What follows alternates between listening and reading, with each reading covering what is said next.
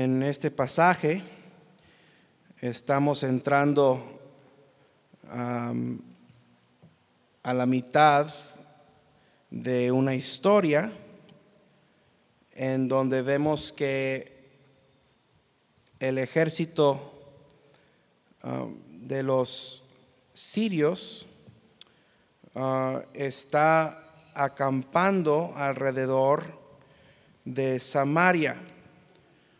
Los sirios um, están uh, luchando en contra de Israel, están buscando su derrota y el pueblo de Dios está sufriendo un- una gran hambre a causa de esta guerra.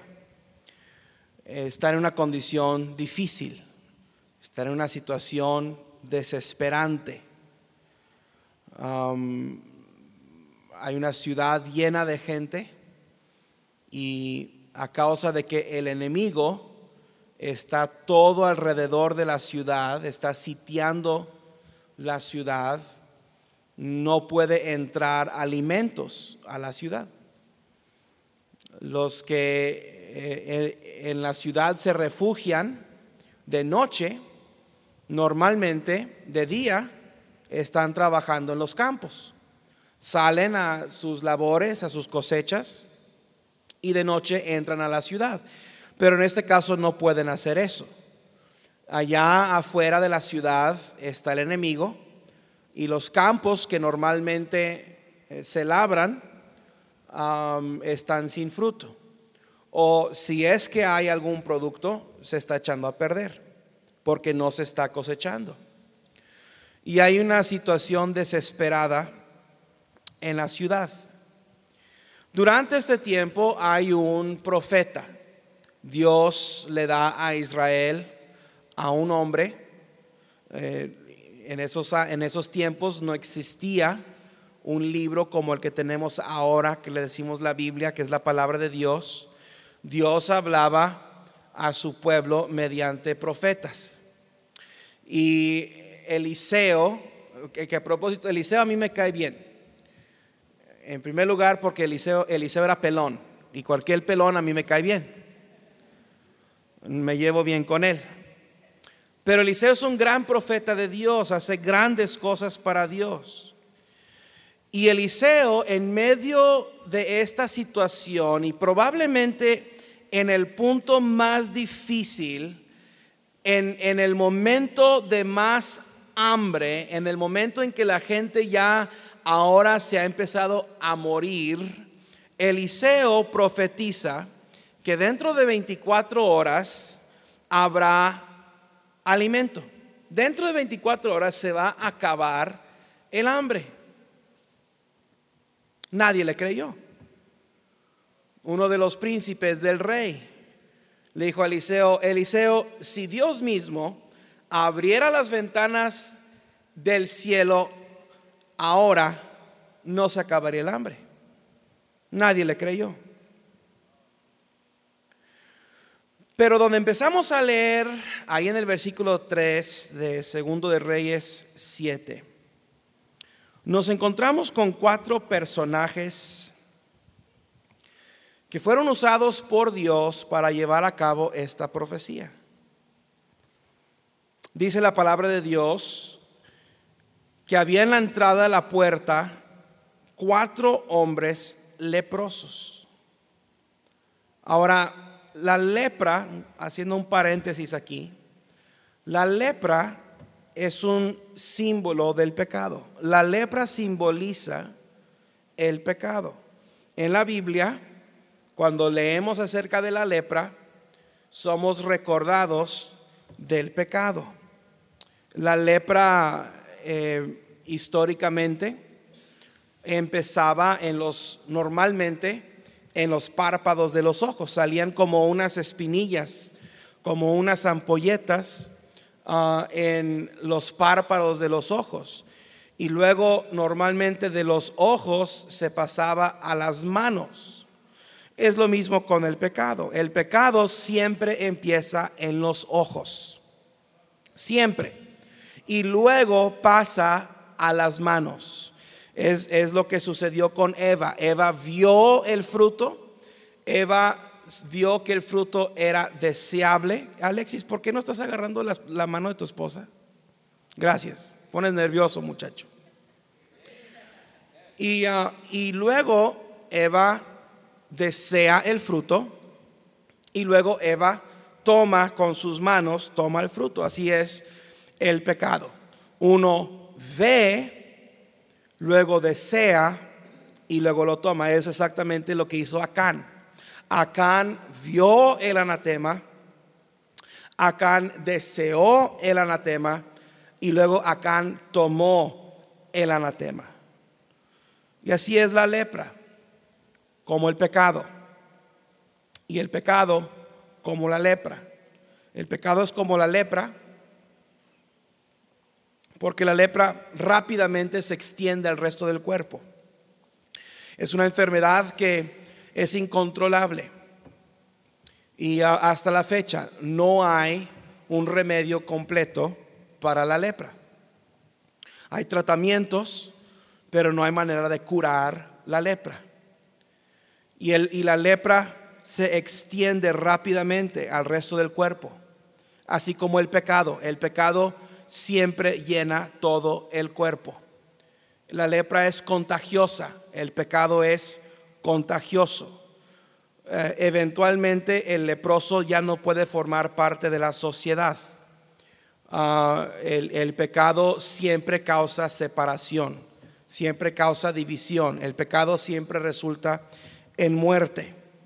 Un leproso no podía entrar a la ciudad, estaban afuera de la ciudad, no tenían permiso de entrar a la ciudad por temor de que fueran a infectar a otras personas, a contagiar a otras personas. De hecho, la Biblia la Biblia eh, da muy buenas recomendaciones en cuanto a cómo tratar con las pandemias. En la Biblia solamente los enfermos tenían que estar en cuarentena, los sanos nunca estaban en cuarentena. Y si los gobiernos del mundo aprendieran algo de la Biblia, los sanos no hubiéramos estado en cuarentena, solamente los enfermos hubieran estado en cuarentena. Pero ese es otro, eh, ese es otro bilis para otro día. Están afuera de la ciudad. El pecado siempre te deja afuera. El pecado siempre te deja afuera de la voluntad de Dios. Dije, el pecado siempre te deja fuera de la voluntad de Dios. Si tú estás fuera de la voluntad de Dios es porque hay pecado en tu vida. Y si hay pecado en tu vida, muy pronto estarás fuera de la voluntad de Dios. Ten cuidado. El pecado te deja fuera del servicio a Dios. No puedes servir a Dios y servir al pecado. No puedes servir a dos señores. Amarás al uno y aborrecerás al otro. Entonces el pecado, ah, tarde o temprano, te deja fuera de la comunión con tus hermanos en Cristo. Tarde o temprano el pecado causa que pierdas tu comunión con la iglesia. Ten cuidado, si tienes pecado en tu vida, más vale que lo arregles ya. Si tienes pecado en tu vida, remédialo ya. Si tienes pecado en tu vida, ven al altar durante la invitación, confiesa tu pecado y apártate de tu pecado. Los leprosos estaban ahí a la puerta. Están a la puerta de la ciudad normalmente porque eh, ahí entra y sale la gente. Ahí en la mañana salen las personas de negocios, salen con sus bolsas llenas para ir a las otras ciudades a hacer su comercio, a comprar lo que necesitan, para traerlo a la ciudad en la noche y venderlo adentro de la ciudad. Y cuando van saliendo los comerciantes, los lebrosos están ahí esperando recibir algo de dinero, alguna moneda, algo que, algo que puedan usar para a lo mejor comprar comida. Y luego en la tarde, los campesinos que salieron en la mañana, que están ahí eh, cosechando su trigo y cosechando ah, su maíz y todo eso, en la tarde entran a la ciudad y los leprosos ahí esperan que les den algo, a lo mejor este, unos elotes, ¿verdad? O a lo mejor unos tomates o unas cebollas ah, eh, para, para, poder hacerse eh, a lo mejor un caldito, ¿verdad? Ah, con arroz y un aguacate y un, quesito panela y un, caldito tlapeño, yo creo que es lo que querían hacer, eso lo dice aquí en el hebreo, el caldo tlapeño con, mucho limón y una pierna de pollo ahí para terminarla. Y es que uno tiene que conocer los, textos originales para saber eso. Y um, aunque ahorita no se, no se antoja un caldo, nadie dijo amén, no, no, quieren caldo, ahorita no quieren caldo, ¿verdad? Bueno, entonces, era una cerveza bien fría y uh, ah, ahora sí dicen amén, ok, bueno. Y uh, entonces ahí están a la puerta porque ahí es donde reciben su alimento. Los, los eh, negociantes en la mañana salen con dinero a comprar mercancía y les regalan y en la noche regresan los campesinos y les regalan comida y así ellos están viviendo. Pero aquí hay un problema de que ahora la ciudad está sitiada. Los negociantes no están saliendo en la mañana a ir a las otras ciudades a comprar porque si salen, los sirios los matan. Y los campesinos no están entrando en la tarde con su cosecha porque si salen, los sirios los matan. Entonces aquí están los cuatro leprosos, no tienen comida, están igual que los de adentro. Los de afuera estaban en las mismas condiciones que los de adentro. Y los leprosos se empiezan a dar cuenta, no vamos a comer. Se empiezan a dar cuenta, nos vamos a morir. Y el versículo 3 dice, había en la entrada de la puerta cuatro hombres leprosos, los cuales dijeron el uno al otro, ¿para qué nos estamos aquí hasta que muramos? Qué buena pregunta. ¿Para qué quedarnos sentados aquí nada más esperando lo inevitable? Nada más esperando morirnos. Y eso me provoca a mí una pregunta. ¿Por qué un cristiano se la pasaría nomás sentado en la banca de una iglesia, sin hacer nada, nomás esperando morirse. ¿Por qué un hijo de Dios, simplemente sabiendo que hay un cielo, sabiendo que hay un infierno, no hace nada al respecto? No entiendo. Hermano, usted entiende que nadie tiene que ir al infierno. Nadie tiene que ir al infierno. Dios no quiere que ninguno perezca, sino que todos procedan al arrepentimiento. Si una persona se va al infierno es por una de dos razones. O porque no quiso creer en Cristo o porque un ganador de almas no le dijo. O porque rehusan recibir la salvación que Dios da gratuitamente. O porque un cristiano se quedó con la boca cerrada. Nadie tiene que ir al infierno. La salvación es para todos. Y déjeme decirle algo, Dios no tiene la culpa cuando alguien se va al infierno. Dios no condena a nadie al infierno. Dios no manda a nadie al infierno. Si alguien se va al infierno es porque decidieron ir al infierno. Si alguien se va al infierno es porque rehusaron creer en el Señor Jesucristo. Si alguien, si alguien se va al infierno es porque un cristiano no hizo su trabajo. Nadie tiene que irse al infierno. La salvación es gratis. Nomás tienes que aceptarla. Ahí está. Dios ya la dio. Cristo ya la compró. Es una dádiva de Dios. Ahí está la salvación. ¿Y por qué usted, por qué usted vendría a esta iglesia y se sentaría en, en estos cultos y no recibiría a Cristo? No tiene lógica. ¿Por qué sentarse ahí? ¿Por qué no más quedarse sentado esperando la muerte? Así están estos cuatro leprosos.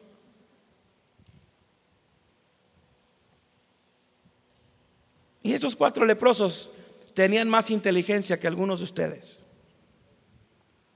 Rehusaron quedarse sentados. No nos vamos a quedar aquí. Algo vamos a hacer para remediar nuestra situación. No aceptamos esta situación.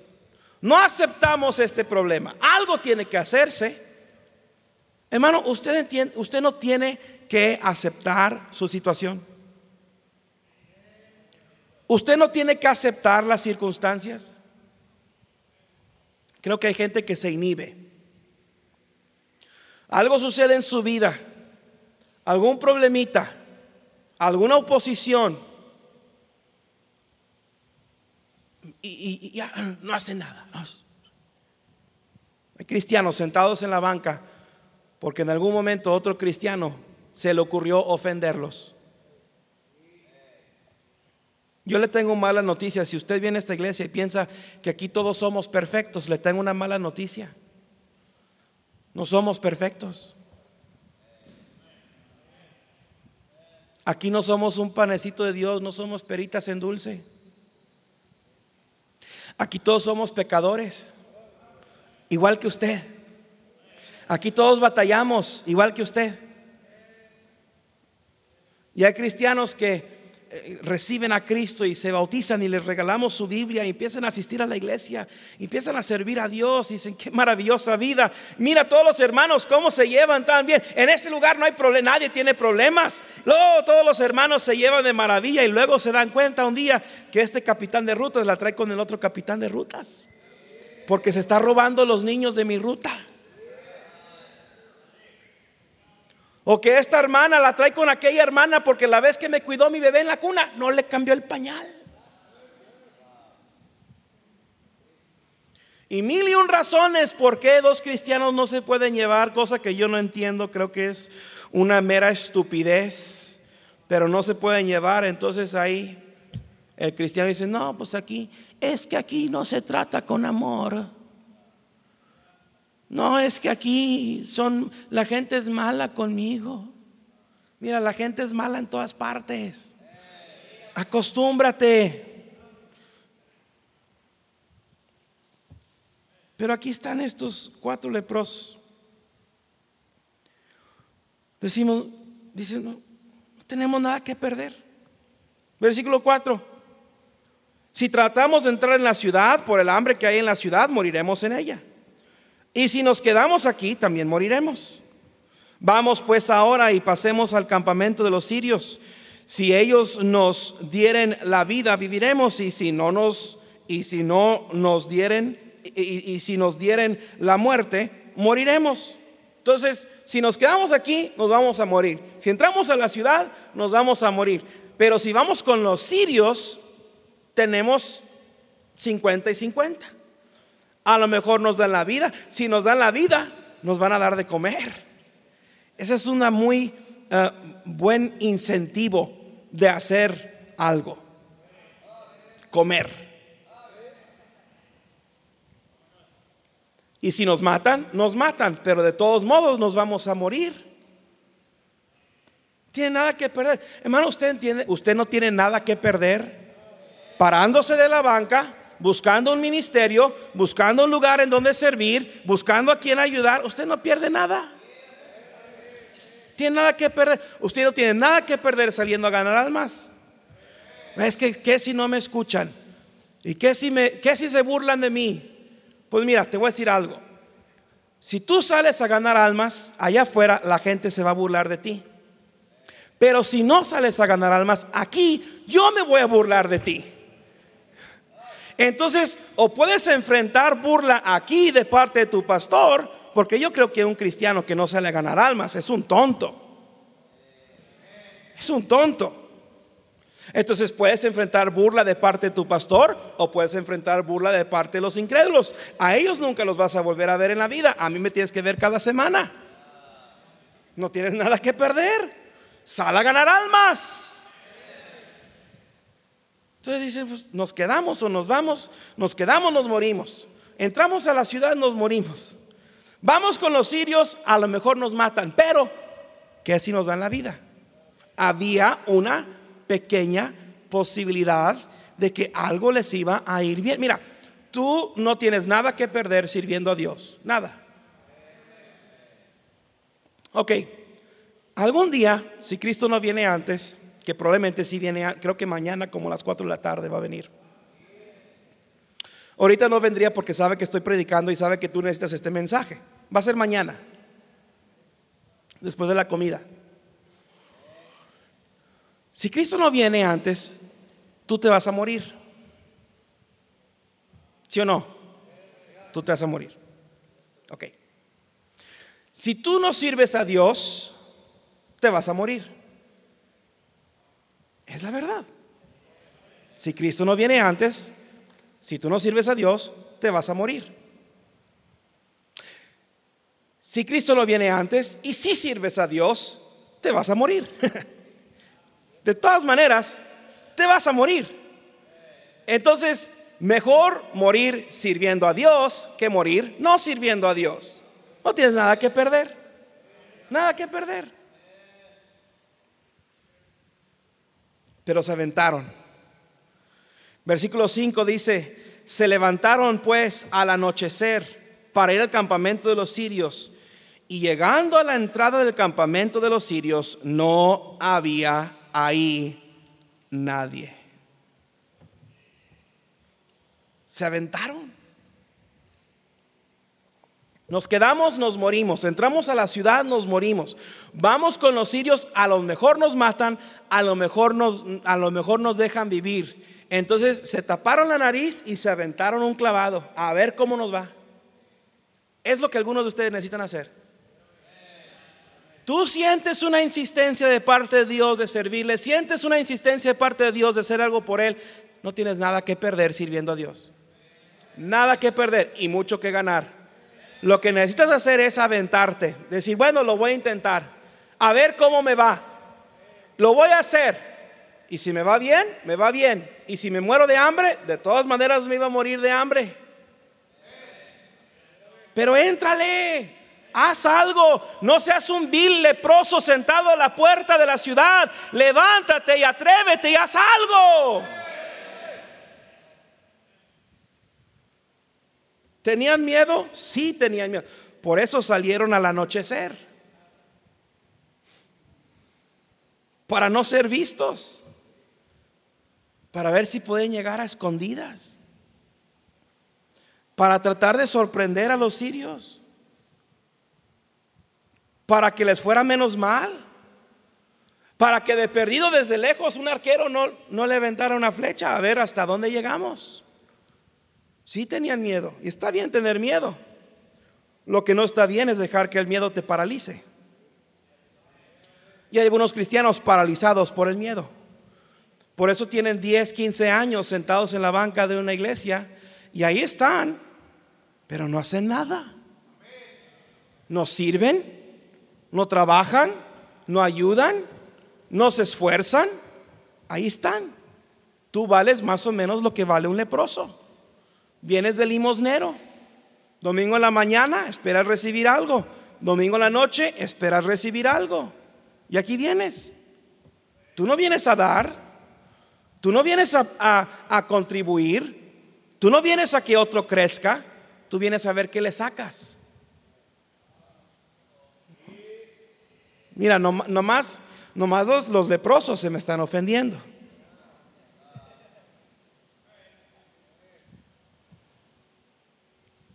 Aviéntate. Atrévete. Oh, es que yo no sé. Aprende. Es que yo no puedo. Esfuérzate. Es que tengo miedo. Cobra ánimo. Es que ¿qué van a decir de mí? ¿Qué importa? Tápate los oídos. Pero llegan al campamento y adivinen qué. No hay nadie. Todos se habían ido. El campamento estaba solo. Llegaron y todo estaba intacto. Los asadores de los sirios, todavía los carbones estaban en su punto y ahí estaba la carne asándose y las salchichas, ahí estaban todavía en el asador. Y los caballos ahí estaban amarrados. Y los asnos ahí estaban amarrados. Todo estaba en su lugar. Pero no había ni un solo sirio. No había ni un solo soldado. ¿Por qué? Versículo 6. Porque Jehová había hecho que en el campamento de los sirios se oyese un estruendo de carros, ruido de caballos y estrépido de gran ejército, que se dirigieron Ah, y se dijeron unos a otros, he aquí, el rey de Israel ha tomado a sueldo contra nosotros a los reyes de los eteos y los reyes de los egipcios para que vengan contra nosotros. Dijeron, ah, caray, cuidado porque ahí se oyen los carros y los caballos y ahí se oyen eh, cómo van marchando los del ejército. Y, el rey de Israel que está allá adentro en la ciudad sitiada, eh, eh, llamó a traer a los eteos y llamó a traer a los egipcios y e, ellos son más grandes que nosotros y tienen más eh, caballos y tienen más carros y tienen más soldados y nos van a matar y huyeron. Dios peleó por ellos. Dios hizo la obra. Y a lo mejor usted puede preguntarse, bueno, ¿y de dónde vino todo ese ruido de caballos? ¿Y de dónde vino todo ese ruido de carros y estrépido del ejército? Segundo de Reyes 6:15 tenemos la historia de cómo el siervo de Eliseo se levantó en la mañana y salió y, ah, vio el ejército de Siria que estaba sitiando la ciudad donde ellos estaban. Y dice que tenían gente de a caballo y tenían carros. Y el criado le dice, a Eliseo, Señor mío, ¿qué haremos? Y Eliseo le dijo, no tengas miedo, porque más son los que están con nosotros que los que están con ellos. Y Eliseo oró y dijo, te ruego, oh Jehová, que abra los ojos para que vea. Entonces Jehová abrió los ojos del criado y miró, y aquí en el monte estaba lleno de gente de a caballo y carros de fuego ardiendo alrededor, perdón, carros de fuego alrededor de Eliseo. Dios ya lo había hecho una vez. Y yo no sé con qué ejército se está enfrentando usted, pero Dios ya le ha librado de un gran ejército. Mire, el problema más grande que usted tuvo en su vida fue que su alma estaba perdida y rumbo al infierno. Y si Cristo pudo venir del cielo y morir en una cruz y resucitar el tercer día, Él puede arreglar el problemita que tú tienes. Y si no lo arregla, dale las gracias de todos modos. Pero Dios mandó estos caballos y mandó estos carros del cielo para proteger a estos cuatro leprosos. Yo creo, no lo vemos escrito tan claramente aquí en esta historia, pero yo creo que Dios mandó el ruido de los caballos y el estruendo de los carros y el estrépito del ejército lo mandó para que los sirios lo oyeran. Yo creo que lo mandó porque habían cuatro leprosos que se atrevieron. Yo creo que si los cuatro leprosos se hubieran quedado a la puerta de la ciudad, los sirios ahí se hubieran quedado. Dios no hubiera hecho nada. Mire, hermano, a veces estamos esperando a que Dios obre para que nosotros hagamos algo. No es así. A veces estamos esperando que Dios provea para que nosotros demos. Estamos esperando que Dios quite el obstáculo para caminar. Estamos esperando que Dios detenga a nuestros enemigos para seguir adelante. Y no es así. A veces Dios está esperando que yo haga algo y luego Él va a obrar. Hermano Andrés, Dios está esperando que usted saque sus papeles para poder irse a Brasil y Él le va a abrir el camino a Brasil. Ustedes que se van a graduar, Dios está esperando que tú gradúes y yo estoy esperando que tú gradúes. Y luego Él va a hacer algo contigo. No espere, hermano, a que Dios abra las ventanas de los cielos, como dijo ese príncipe que no creyó al profeta de Dios. No espere a que Dios abra las ventanas del cielo y luego cuando usted esté cómodo y luego cuando todo vaya bien y luego cuando le pegue la gana, entonces hacer algo para Dios. No, usted haga algo para Dios y espere algo de parte de Dios. Dios manda estos carros, Dios manda estos caballos, Dios manda el estrépito del ejército para espantar al ejército sirio y bien que los espantó. Entonces llegan estos cuatro leprosos, vénganse cuatro leprosos y ayúdenme. Pero que no sean los mismos de la vez pasada. Ellos ya se agarraron la mano. Vénganse otros que no se han agarrado la mano. Cuatro leprosos, córrele, vénganse, vénganse. Cuatro. Bola de miedosos, cobardes. Aquí hay dos leprosos, necesito dos, dos leprosos más. Entonces también leprosos. Leprosos, lampiños. Aquí están estos cuatro leprosos. Vénganse para acá. Y los cuatro leprosos llegan al campamento de los sirios y ven que no hay nadie. Y entran en una tienda, entren en la tienda, entren en la tienda, rápido, entren en la tienda, entren en la tienda. Y entran en la tienda y ven que ahí hay comida y empiezan a comer, coman, coman. Y ven que hay algo que tomar, hay una coca bien fría con hielo y se toman la coca, tómense la coca, tómense la coca. Y luego, no, toques mi agua. Mira, yo a lo mejor no predico bien, pero aquí nadie se roba el show. Yo soy el mero mero. No se rían más de ellos que de mí. Y yo soy el que mando. Están comiendo y están bebiendo. Coman y beban. El, el leproso no traía Biblia. Están comiendo y bebiendo. Y luego dice la palabra de Dios que encontraron ahí, encontraron, uh, encontraron plata, encuentren plata, saquen plata. ¿Dónde está la plata? Ahí está la plata. Y encontraron oro. Encontraron plata y encontraron oro. No traen nada estos, ni, ni un billete de 20 pesos. Y encontraron, ándele, ahí está, plata, encontraron oro. Y luego dice la palabra de Dios que llevaron eso y lo escondieron. A ver, váyanse y escóndanlo, escóndanlo, escóndanlo rápido, escóndanlo. Y luego dice la palabra de Dios que entraron en otra tienda, métanse a la otra tienda, ahí está la otra tienda, métanse a la tienda.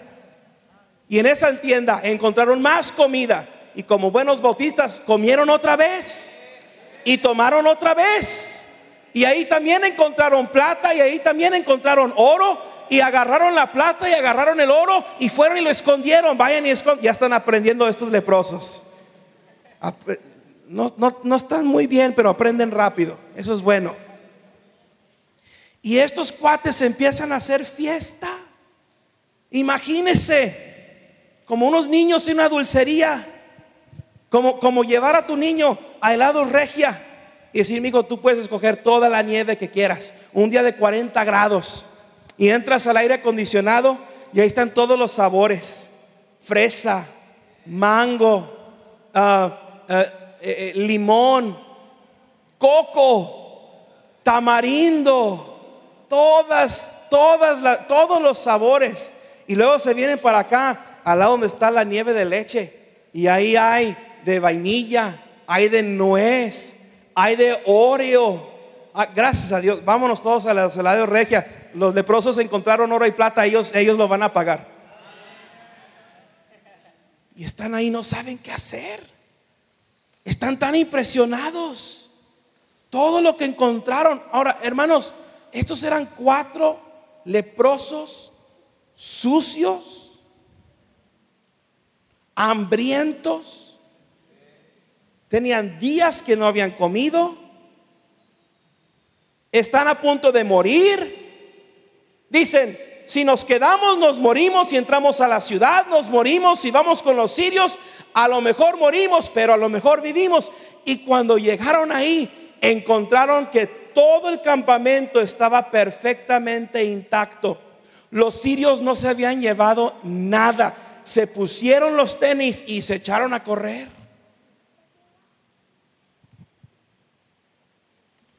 Todo lo que tienen lo empiezan a esconder. Empiezan a escarbar pozos.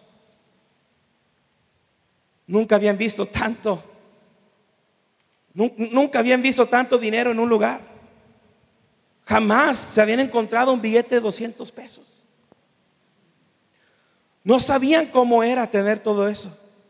Se empiezan a imaginar la casa que van a construir, el carro que van a comprar, cómo le van a pagar toda la escuela a sus niños en colegios privados y en el TEC y cómo sus hijos se iban a ser doctores y abogados y los iban a cuidar cuando llegaran a ser ancianos.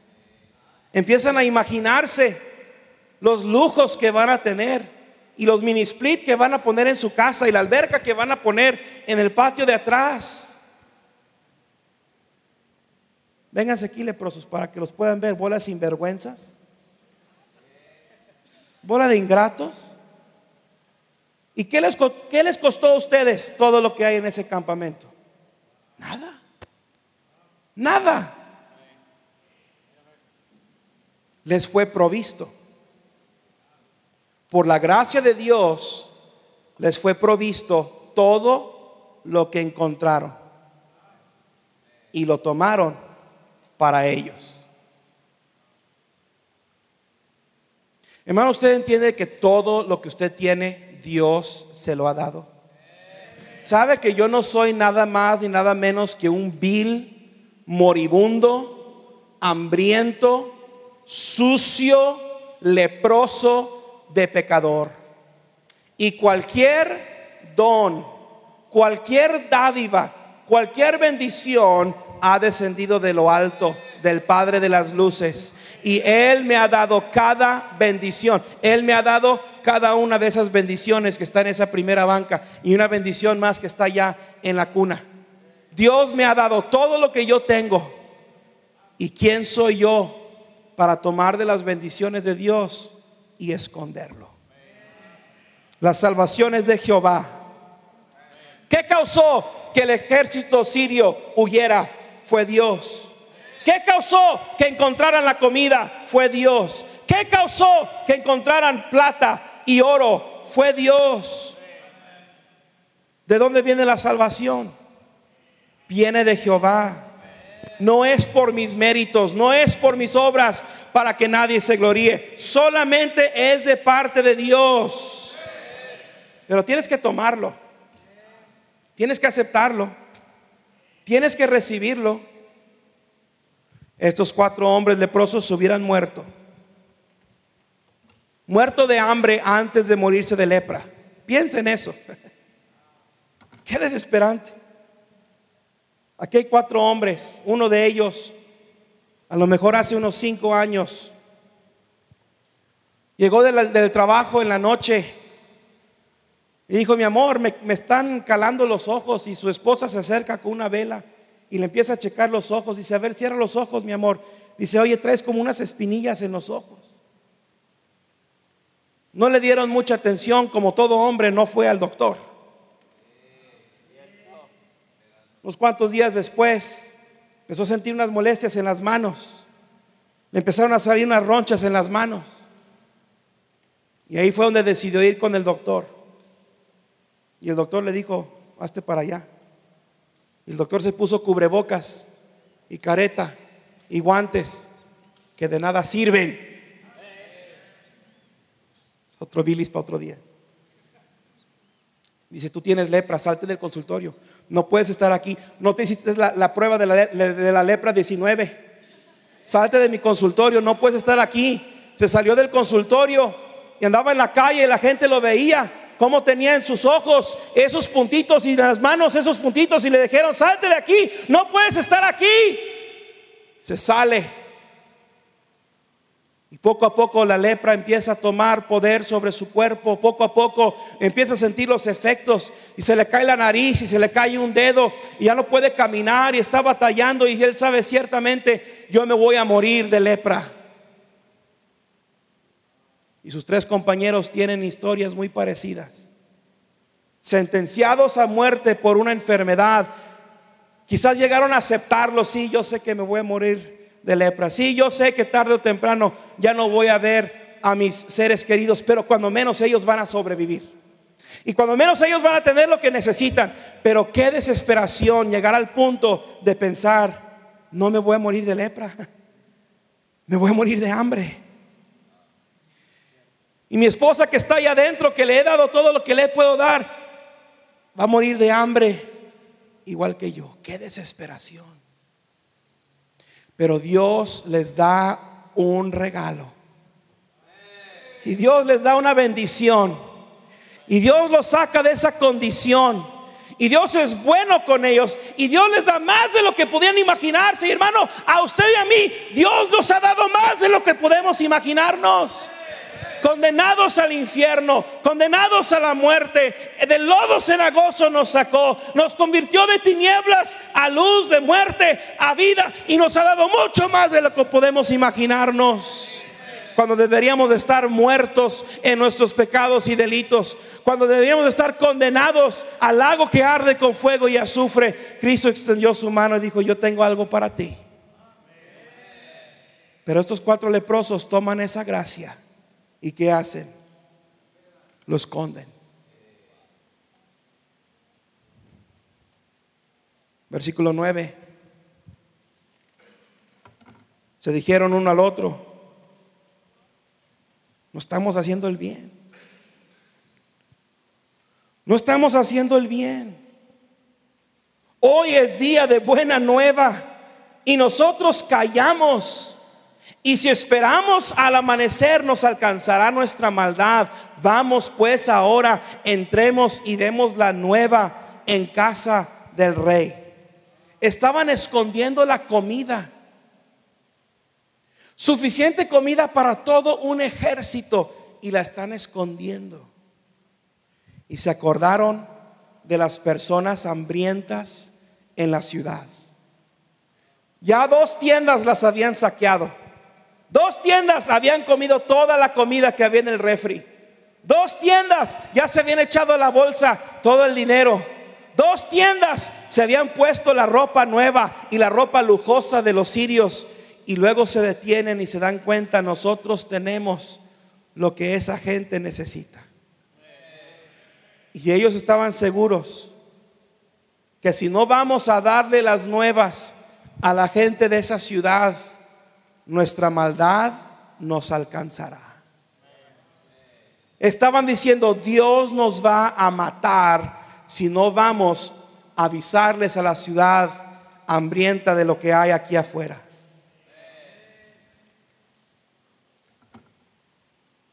Y el cristianismo de hoy está en la misma condición. Hay iglesias llenas de leprosos, salvos por la gracia de Cristo, que se están quedando con el tesoro. A nadie le dice. Y ahí hay una ciudad de casi 5 millones de personas que están buscando algo. Están hambrientos por algo.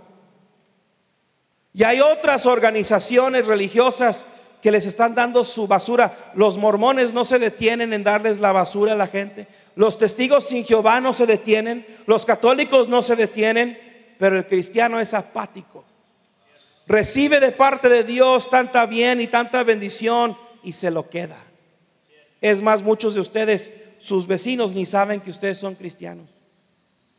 O si lo saben, ni saben a qué iglesia asisten. Nunca han hecho un esfuerzo por invitar a su vecino a esta iglesia. Ni siquiera le ha dado un folleto. Ni siquiera le ha dado el plan de salvación. Egoísta. La condición en esta ciudad era tan terrible. La gente tan desesperada. Dice la palabra de Dios que a causa del hambre se vendían las cabezas de los asnos para comer. De tanta hambre, dice la palabra de Dios en el, en el capítulo 6, versículo 25, que la gente hasta juntaba el estiércol de las palomas. Y eso es lo que pasa en nuestro mundo de hoy. La gente está tan hambrienta por la verdad que se comen cualquier basura que el diablo les da. Y usted y yo, aquí estamos espiritualmente gordos. Glotonería espiritual. Usted recibe y recibe y recibe y escucha y escucha y es bendecido por la palabra de Dios, pero no hace ni un solo esfuerzo para que otra persona pueda conocer la verdad que usted tiene en su corazón. Qué triste. ¿Tú crees que un leproso tiene más responsabilidad que otro? ¿Tú crees que Él tiene más responsabilidad de ir a decirles a los de la ciudad acerca de la comida que Él? ¿Tú crees que Él tiene menos responsabilidad que Él? ¿Tú crees que Él es más responsable y a Él le toca más decir a la gente que no? Los cuatro son responsables. Los cuatro encontraron eh, eh, eh, el botín. Los cuatro fueron bendecidos. Los cuatro deben de ir a decirles. Por eso usted no tiene excusa, cristiano. Usted no tiene excusa por quedarse sentado en la banca, por no salir a ganar almas, por no decirle a otro de la verdad que hay en la palabra de Dios. Usted no tiene excusa. Yo no tengo más responsabilidad que usted de ganar un alma para Cristo. Todos tenemos la misma responsabilidad. Cada cristiano debería ser ganador de almas. Es que yo soy muy joven, eso no es excusa. Es que yo soy muy viejo, eso no es excusa. Es que yo soy tímido. Eso no es excusa. No, es que es que no tengo tiempo.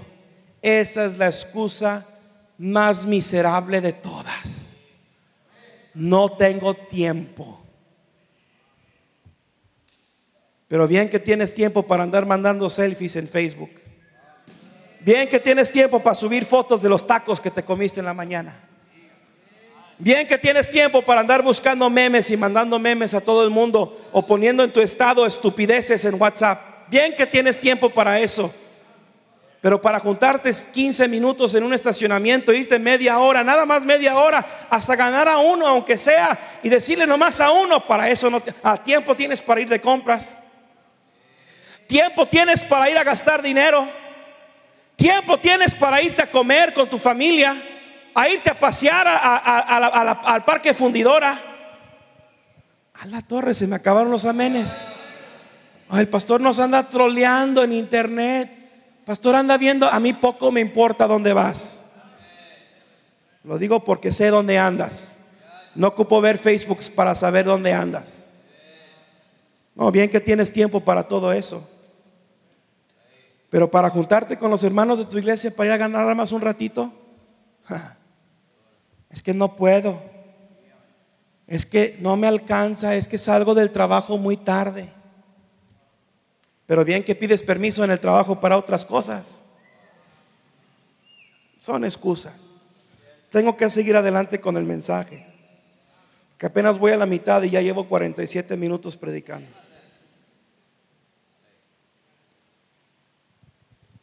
Mire, ellos tenían excusas. Él casi no podía caminar. A él se le había, se le había caído la lengua. ¿La que no tienes lengua? Tu, esposa quisiera que no tuvieras lengua. Él se había quedado ciego.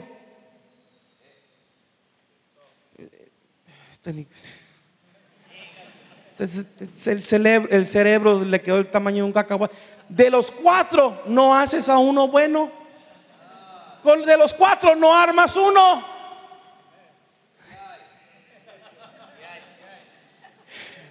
Ha pasado. Y ahorita a este predicador le dan ganas de decir, y así hay algunos cristianos, que de cuatro no armas uno. Conmigo haces tres, pero de ti, no, esa es otra cosa.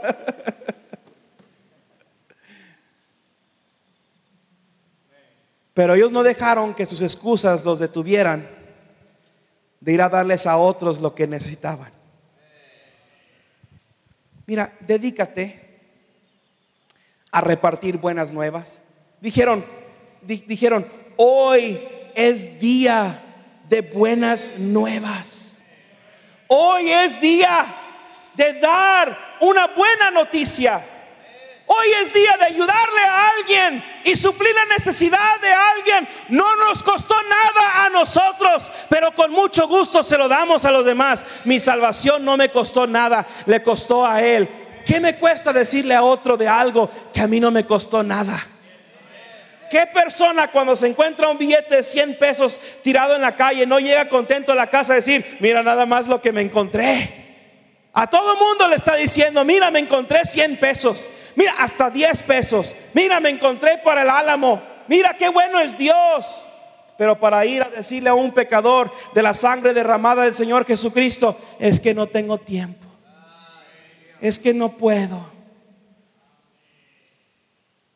Eso es egoísmo. Si yo no fuera pastor, yo quisiera dedicarme a hacer feliz a la gente. Piénselo tantito. Si le agarraste la onda, Abraham? Les digo, no le quedó nada por eso, pobrecito, leproso. Se está riendo nomás por reírse. Dije, si yo no fuera pastor, quisiera dedicarme a hacer feliz a la gente. En otras palabras, hago miserable a la gente. ah. Yo quisiera ser comediante como el hermano Pepe si no fuera pastor.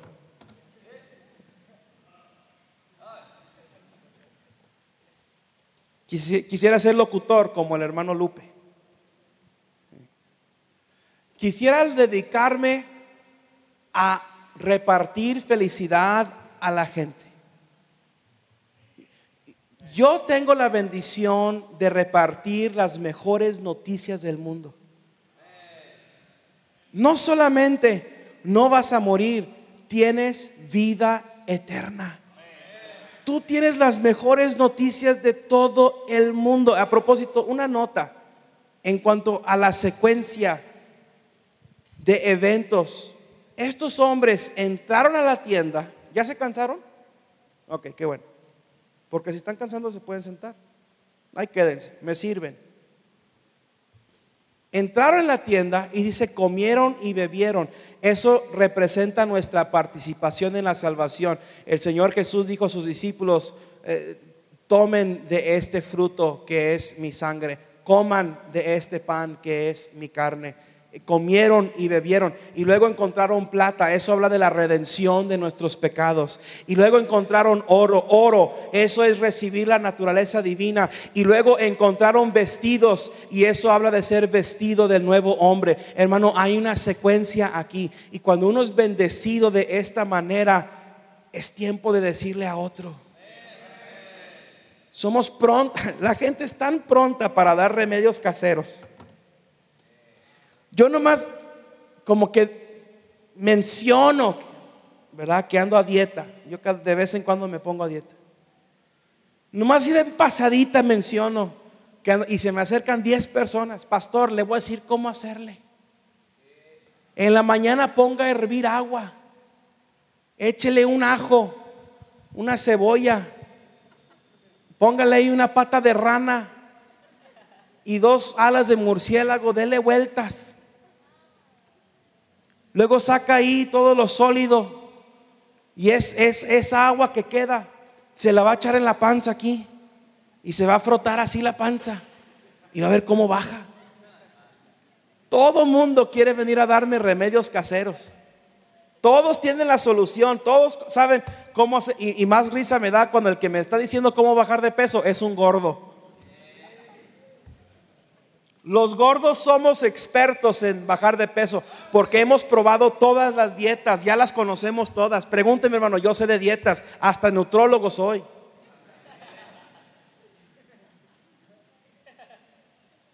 Y para las recetas en casa y los remedios caseros somos buenos. ¿Sabe por qué? Porque los hemos probado y nos damos cuenta que funcionan. Todos, todos hablan de remedios caseros que les funciona. Y cuando alguien encuentra un remedio que le funciona, tiene ganas de compartirlo y decírselo a los demás. Egoísta. El que conoce el remedio y no lo comparte. La gente está buscando la respuesta. La gente busca la respuesta en las drogas, en el sexo, en el alcohol, en la diversión, en el dinero. No van a encontrar la respuesta y nosotros tenemos la respuesta. Nosotros tenemos la verdad. Oh, cantádmelas otra vez, bellas palabras de vida. Nosotros tenemos las, las palabras más bellas en todo el mundo. Y esta gente ahí está tan desesperada. De nuevo en el capítulo 6. Tan desesperada estaba la gente que se comían las cabezas de los animales. Se, se comían el estiércol de las palomas, pero eso no es todo. Tan desesperada estaba la situación que una mujer ve pasar al rey y le dice, salva, oh rey. En otras palabras, ayúdame, hazme justicia. Y el rey dice, ¿qué quieres que haga? Dice, esta mujer el día de ayer me dijo, vamos a cocinar a tu bebé y vamos a comérnoslo.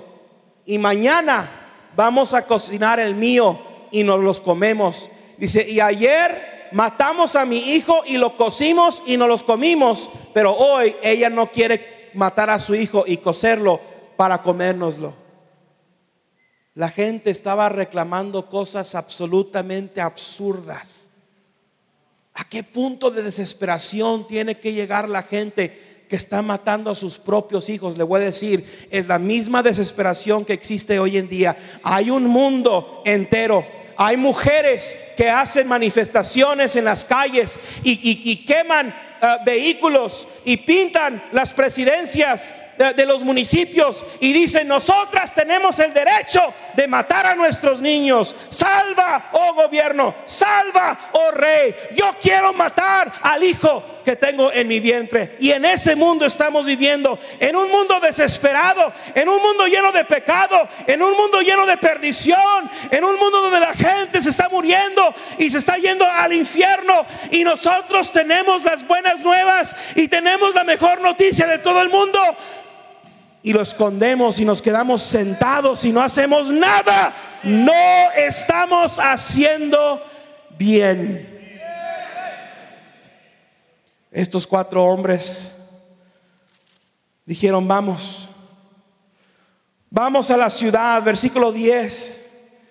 Entonces, vinieron pues, dice, y gritaron a los guardas de la puerta de la ciudad y les declararon diciendo, nosotros fuimos al campamento de los sirios y aquí que no había nadie, ni voz de hombre, sino caballos atados y asnos también atados y el campamento intacto. Dice que fueron y gritaron. Hermano, grítelo, anúncielo, proclámelo. ¿Sabe qué me cae de la patada? Que hay cristianos que cuando un mujeriego millonario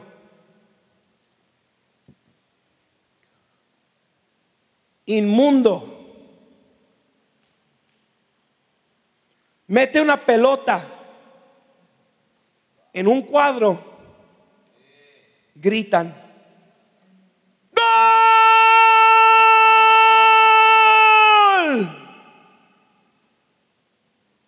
Y se emocionan. Porque alguien pudo meter una pelota en una portería. Portería, porquería. Pero para salir a regalar un folleto, no tienen tiempo. No pueden. Están ocupados. Hay otras cosas que hacer. No se les acomoda el horario y excusa tras excusa tras excusa tras excusa por quedarse con la bendición de su salvación y con toda conciencia ligera. Y yo no sé cómo le hacen para dormir en la noche, la verdad. No sé cómo le hacen para comer a gusto, sabiendo que ellos son responsables de almas que se están yendo al infierno. Nadie tiene que irse al infierno. Si alguien se va al infierno, es o porque rehusan creer en Cristo o porque usted no está ganando almas.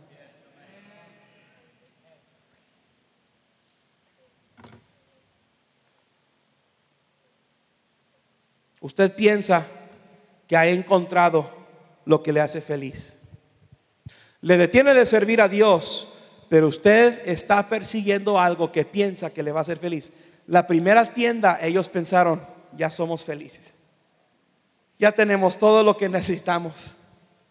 Yo ya, aquí mira, comer a llenar, como en los generales, como en el Mr. Pampas.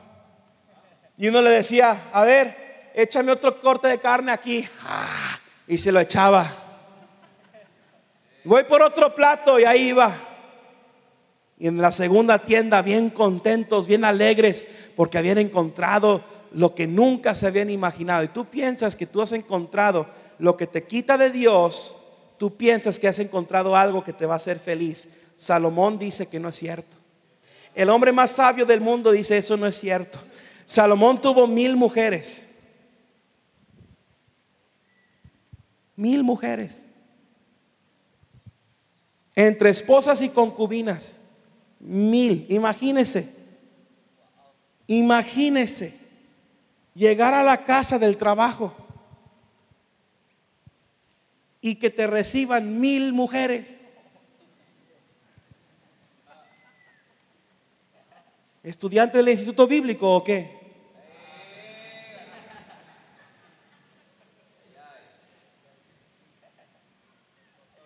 Salomón tuvo más dinero de lo que usted y yo. Salomón tuvo más dinero de lo que Elon Musk se puede imaginar. ¿Y sabes qué dice Salomón? Mujeres, vanidad. Tesoros, vanidad. Casas, carros, riquezas, vanidad, vanidad, vanidad. Todo bajo el sol es vanidad. Pero luego dice, te voy a decir una cosa que no es vanidad. Acuérdate tu creador en los días de tu juventud. Los leprosos dijeron, ya lo encontramos, pero no estamos haciendo el bien. Como la mujer samaritana. Ahí junto al pozo Jesús le dice todo lo que había hecho. Esta mujer prostituta que había estado con cinco hombres y con el que estaba no era de ella.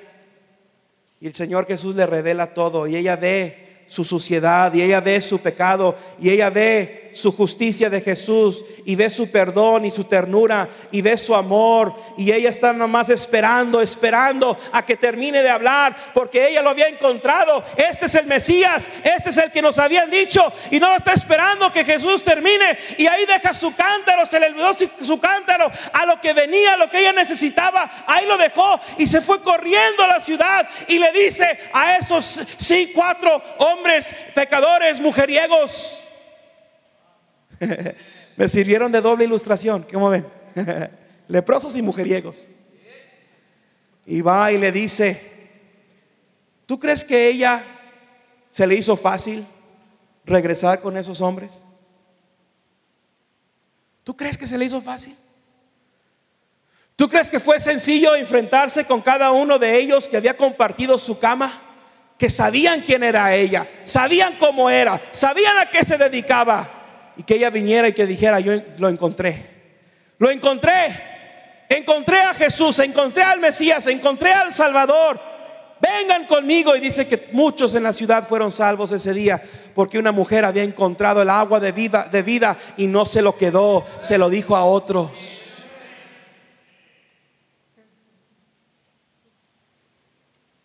Tengo ganas de contarles una historia, pero ya es tarde. Está bien, ustedes quieren estar más tiempo. Yo ando bien, yo no estoy cansado.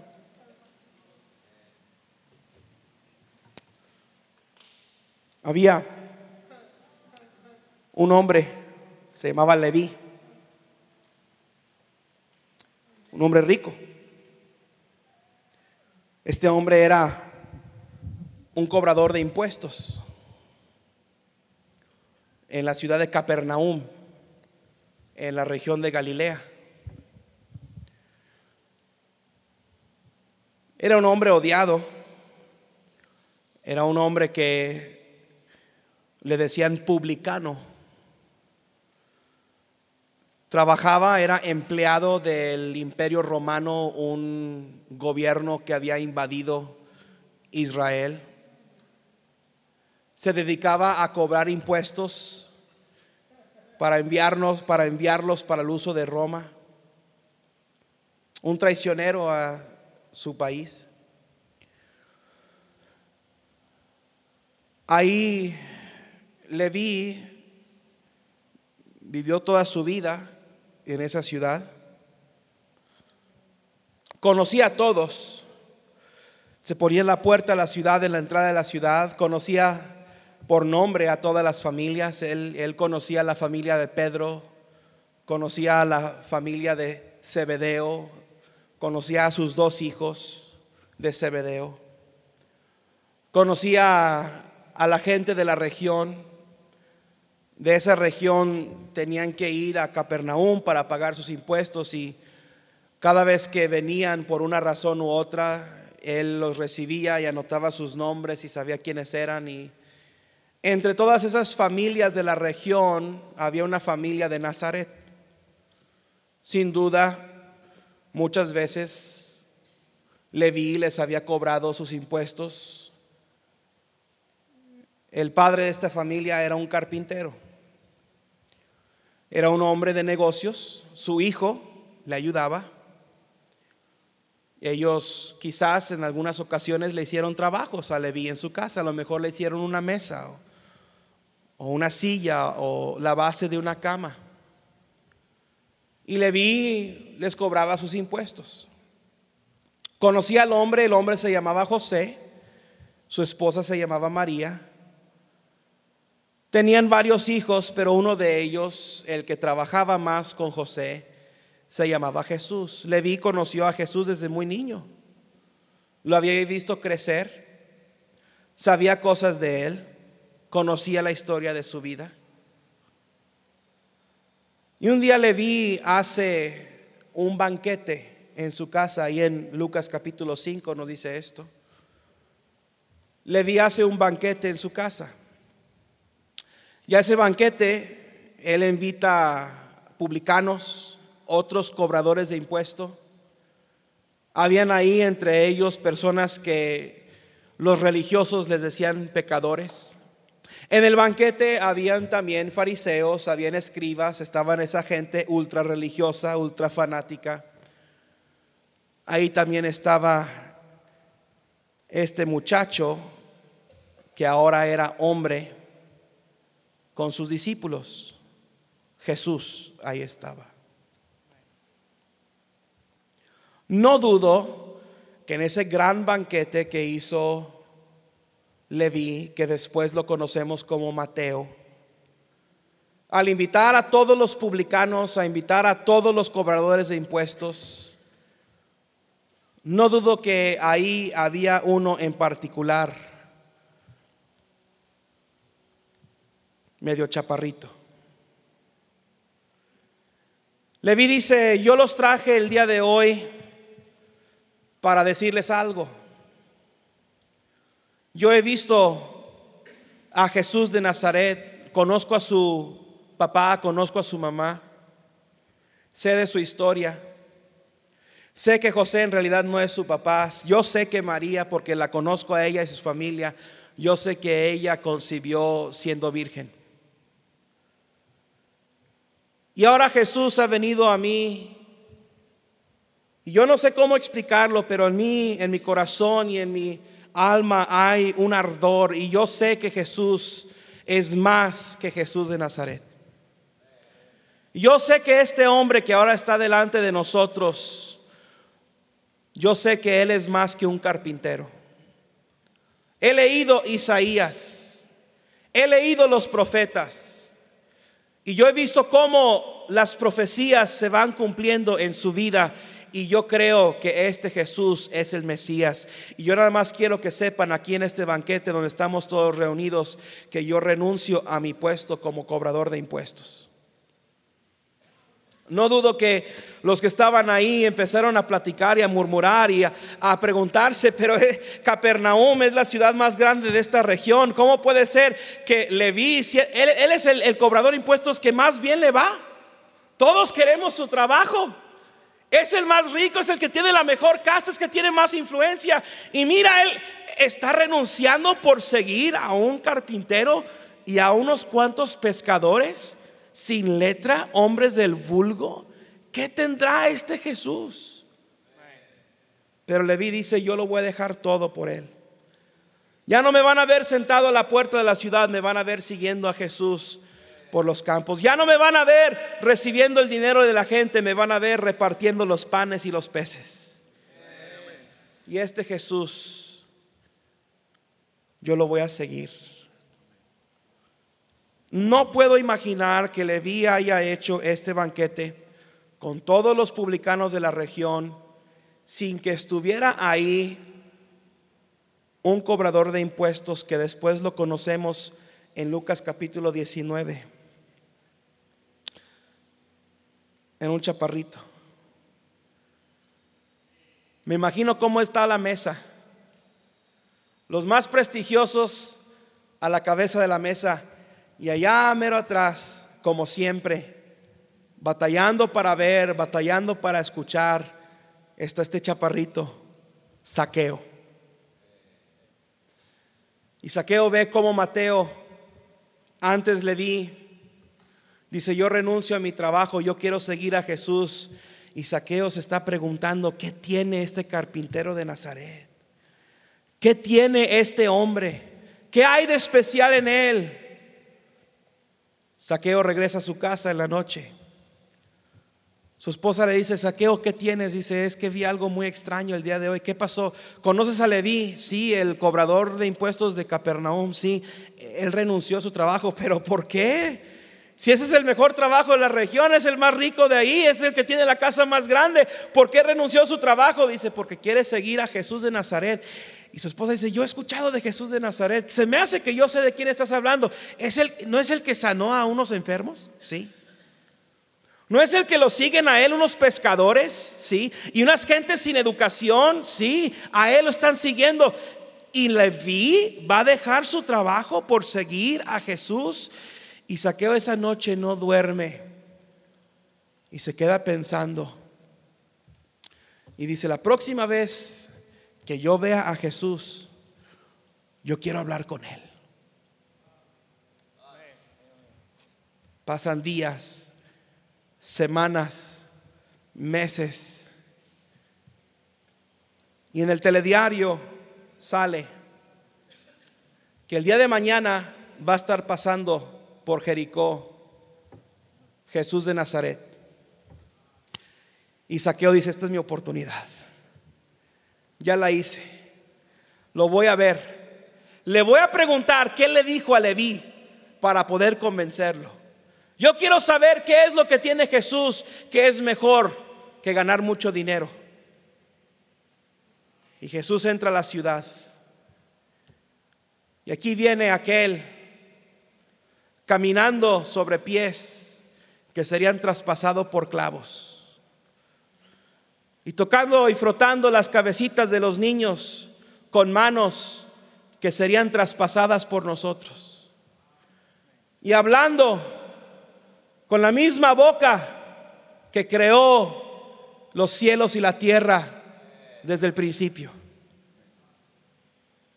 Y algunas personas aventando hojas de palmas y otras personas aventando piedras y ahí viene Jesús y Saqueo está detrás de la muchedumbre y se quiere fijar y quiere ver dónde viene porque quiere hablar con él, pero hay demasiada gente. Entonces a Saqueo se le ocurre treparse en un árbol. Este hombre que la gente le tenía miedo, que les era un, era un oficial corrupto. ¿Cuál oficial no es corrupto? robándose el dinero de la gente. Pero Saqueo dice, esta vez no se me va a escapar. Esta vez yo quiero hablar con él. Esta vez yo quiero saber de qué se trata. Y Saqueo se sube al árbol y está mirando a Jesús. Y Jesús se detiene ahí. Dice, Saqueo, bájate a prisa. O es necesario que pose yo en tu casa. Saqueo le manda un mensaje WhatsApp a su esposa. Dice, mi amor, prepárate. Ahí tengo un costillar en el refri para el fin de semana, pero sácalo de una vez. Y de una vez dile al hermano Beto García que prenda las brasas. porque viene una persona muy importante. ¿Quién es el que viene? ¿El gobernador? No. ¿El rey? No. ¿Quién es? Es Jesús de Nazaret. Y la esposa dice, ay no, ¿cómo puede ser? Mi esposo quiere andar detrás de este carpintero loco. Ah, no, esa es una caricatura, ¿verdad? Es otra cosa. Andan lentos, hermanos, andan lentos.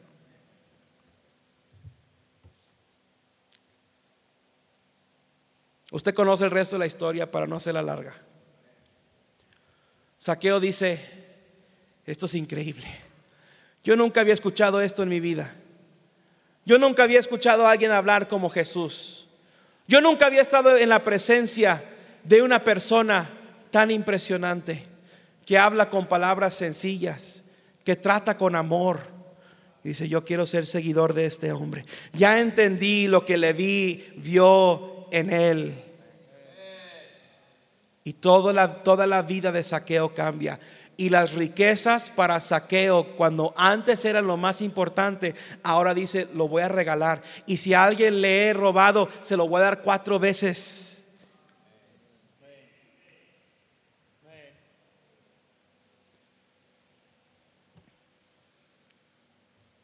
Saqueo tuvo un encuentro con Jesús y estuvo dispuesto a entregar todo el trabajo de su vida. ¿Qué de usted? Aquí hay dos grupos de personas. A lo mejor usted es un leproso que ha encontrado la perla de gran precio ha encontrado un tesoro en un campo. Usted ha encontrado las bellas palabras de vida. ¿Les va a decir a los demás? ¿O se lo va a quedar? Usted que está encerrado en la ciudad, usted que se está muriendo de hambre, la verdad está allá afuera. La respuesta está ahí. Cristo es la respuesta. ¿Qué va a decidir usted? ¿Seguirle o ignorarle? Nadie tiene que ir al infierno. Solo van al infierno si no creen o si alguien no les dice. Yo no voy a dejar que una sola persona pase sin decirle. Y usted que no sabe, entérese reciba a Cristo para ser salvo. Cierre sus ojos, incline su rostro.